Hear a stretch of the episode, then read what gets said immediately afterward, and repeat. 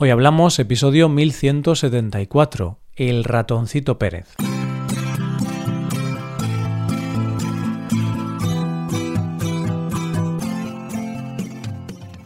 Bienvenido a Hoy Hablamos, el podcast para aprender español cada día.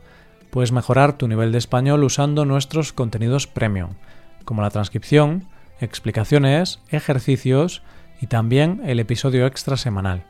Todo esto lo puedes conseguir haciéndote suscriptor premium en hoyhablamos.com.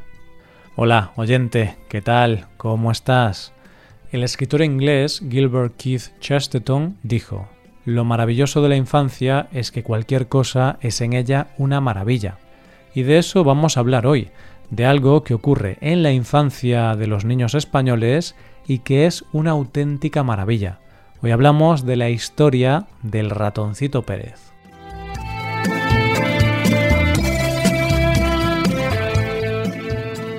¿Sabes esa sensación de pasar todos los días por un sitio y de repente un día fijarte en un edificio y pensar, ¿eso siempre ha estado ahí?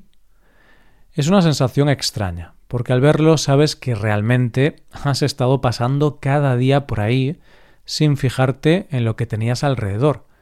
Pero cuando te das cuenta es también la sensación de que ese sitio tan común para ti, ese día, es diferente. Y eso siempre es agradable. Bueno, pues esa sensación de no darte cuenta de algo hasta que un día te fijas me pasó hace no mucho.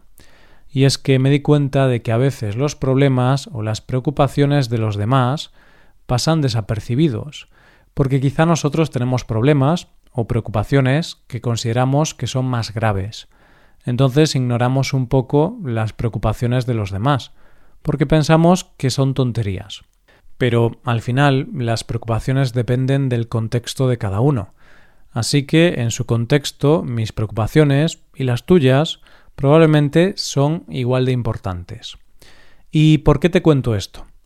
Pues porque en el episodio de hoy vamos a hablar de un personaje muy conocido en España, que es muy querido por los niños y que es una de las grandes preocupaciones de los más pequeños de nuestro país. ¿De qué personaje estoy hablando? Pues de ese ratón llamado el ratoncito Pérez. Y claro, puede que te haya dicho ese nombre como si tuviera que sonarte de algo, porque a los españoles nos acompaña desde que tenemos uso de razón y todos los españoles sabemos a qué nos referimos. Pero quizá para ti el ratoncito Pérez sea un total desconocido. Pues bien, oyente, permíteme que haga las presentaciones y te diga quién es el ratoncito Pérez.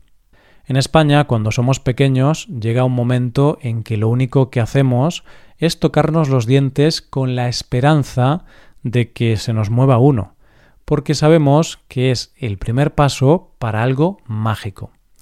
Y es que cuando por fin se cae ese diente, que llevaba semanas moviéndose, tenemos que hacer una cosa. Tenemos que dejar el diente caído debajo de la almohada, irnos a dormir y por la mañana habrá pasado el ratoncito Pérez, que se habrá llevado nuestro diente y en su lugar nos habrá dejado un regalo, una chuchería o una moneda. En mi caso te diré que siempre me dejaba alguna chuchería. y ese es el ratoncito Pérez, un ratón, bueno, más bien un personaje de fantasía que entra en las casas de los niños a los que se les ha caído un diente y les deja un regalo. Antes te decía, oyente, que las preocupaciones tienen la importancia que le quiera dar cada uno. Y durante el confinamiento que vivimos durante los primeros meses de la pandemia por el coronavirus, a principios del 2020, ni podíamos salir de casa ni podíamos recibir a nadie en casa. Todos teníamos muchas preocupaciones en ese confinamiento, y los niños españoles también tenían las suyas. Para ellos la gran pregunta fue Madre mía, ¿y si se me cae un diente ahora, qué?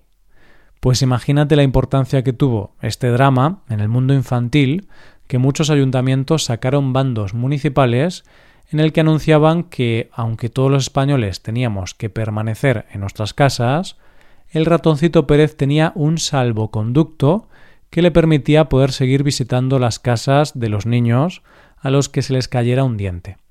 De hecho, hubo muchas reacciones en redes sociales donde desde eurodiputados hasta la Guardia Civil lanzaban un mensaje a todos los niños para que no se preocupasen. Podía haber pandemia, pero el ratoncito Pérez, como trabajador esencial que es, seguiría haciendo su trabajo. Como te podrás imaginar, el ratoncito Pérez es un ratón que tiene el poder de recoger por las noches los dientes de los niños y dejarles un regalo, pero sin que nadie lo vea, porque realmente nunca nadie lo ha visto ni sabe dónde vive.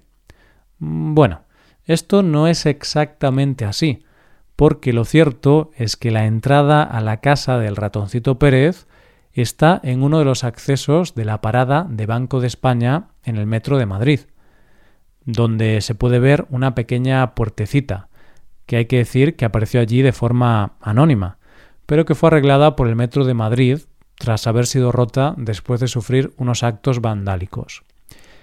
Que también te digo que hay que ser muy desalmado para romper la puerta de la casa del ratoncito Pérez, un ser que se dedica a llevar ilusión a los niños de nuestro país. Pero dejando a un lado la parte fantástica de este personaje, seguramente te estarás preguntando ¿de dónde viene esta historia? ¿Cómo nació la leyenda del ratoncito Pérez? Lo cierto es que esta historia nació con el mismo propósito por el que sigue existiendo hoy día, consolar a un niño por la pérdida de su primer diente. Y toda esta historia tiene su origen en la Casa Real Española y en torno al rey Alfonso XIII, solo que no cuando el rey era adulto, sino cuando contaba con tan solo ocho años de edad.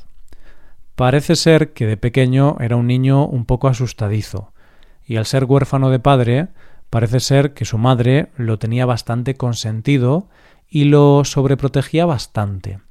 El caso es que allá por el año 1894 al pequeño Alfonso XIII se le cayó su primer diente. Y parece ser que una cosa tan común en todos los niños, para el pequeño fue un auténtico drama. La madre de Alfonso XIII, la regente María Cristina, decidió que había que buscar la manera de que el niño superara aquel momento.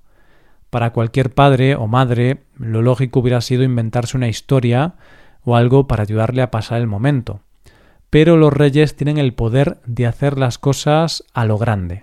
Así que María Cristina decidió que alguien se iba a inventar la historia por ella. Así que se puso en contacto con el padre Luis Coloma, un novelista y jesuita jerezano, para que le escribiera una historia fantástica para dársela al joven rey. Y Luis Coloma hizo lo que le pidieron y escribió toda una historia en torno a la figura del rey Bubi I. Una historia muy personal, pues Bubi era el nombre con el que la reina se refería de forma cariñosa a su hijo. En esta historia se contaba cómo Bubi perdió su primer diente de leche y lo dejó de noche bajo la almohada junto a una carta para el ratoncito Pérez. Pero la historia va más allá y se cuenta cómo el niño y el ratón se hacen amigos y ambos se dedican a recolectar los dientes de los niños de Madrid, convertido, a su vez, Bubi en un pequeño ratoncito. En este tipo de historias de niños son muy importantes los detalles más insignificantes para darle credibilidad a la historia de cara a los niños. Y es por eso que Luis Coloma puso cosas muy concretas, como el lugar exacto donde vivía el ratoncito, que era la confitería Prast, donde vivía el ratón con su familia en una lata de galletas Huntley, que eran las favoritas del monarca. De hecho, hoy día hay una placa en el número 8 de la calle Arenal de Madrid, donde se lee Aquí vivía, dentro de una caja de galletas, en la confitería Prast, el ratón Pérez, según el cuento que el padre Coloma escribió para el niño rey Alfonso XIII.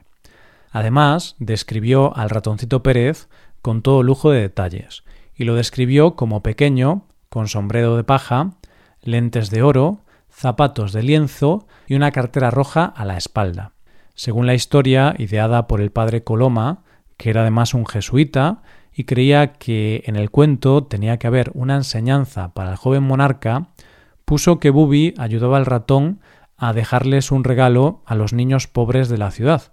Evidentemente, Alfonso XIII era un niño que no era como el resto, era rey y vivía entre lujos, Y es por eso que Luis Coloma creó este cuento con la idea de quitarle el miedo. Sí, pero también para que el joven monarca fuera consciente de que había otra realidad ahí fuera, donde había niños pobres y que pasaban hambre. Y así, esta historia ha pasado de ser una historia para un rey a ser una leyenda sin dueño, libre y que pueden utilizar todos los niños españoles sin ningún tipo de límites. El único límite es la ilusión y la edad, claro, pero lo cierto es que si hay algo que recordamos todos los españoles de nuestra infancia, eran los nervios de saber que ese diente debajo de la almohada iba a convertirse en otra cosa gracias a la magia del ratoncito Pérez. Hasta aquí el episodio de hoy. Y ya sabes, si te gusta este podcast y te gusta el trabajo diario que realizamos, nos ayudaría mucho tu colaboración. Para colaborar con este podcast puedes hacerte suscriptor premium. Los suscriptores premium pueden acceder a la transcripción y ejercicios y explicaciones. Hazte suscriptor premium en hoyhablamos.com. Muchas gracias por escucharnos. Nos vemos en el episodio de mañana. Pasa un buen día. Hasta mañana.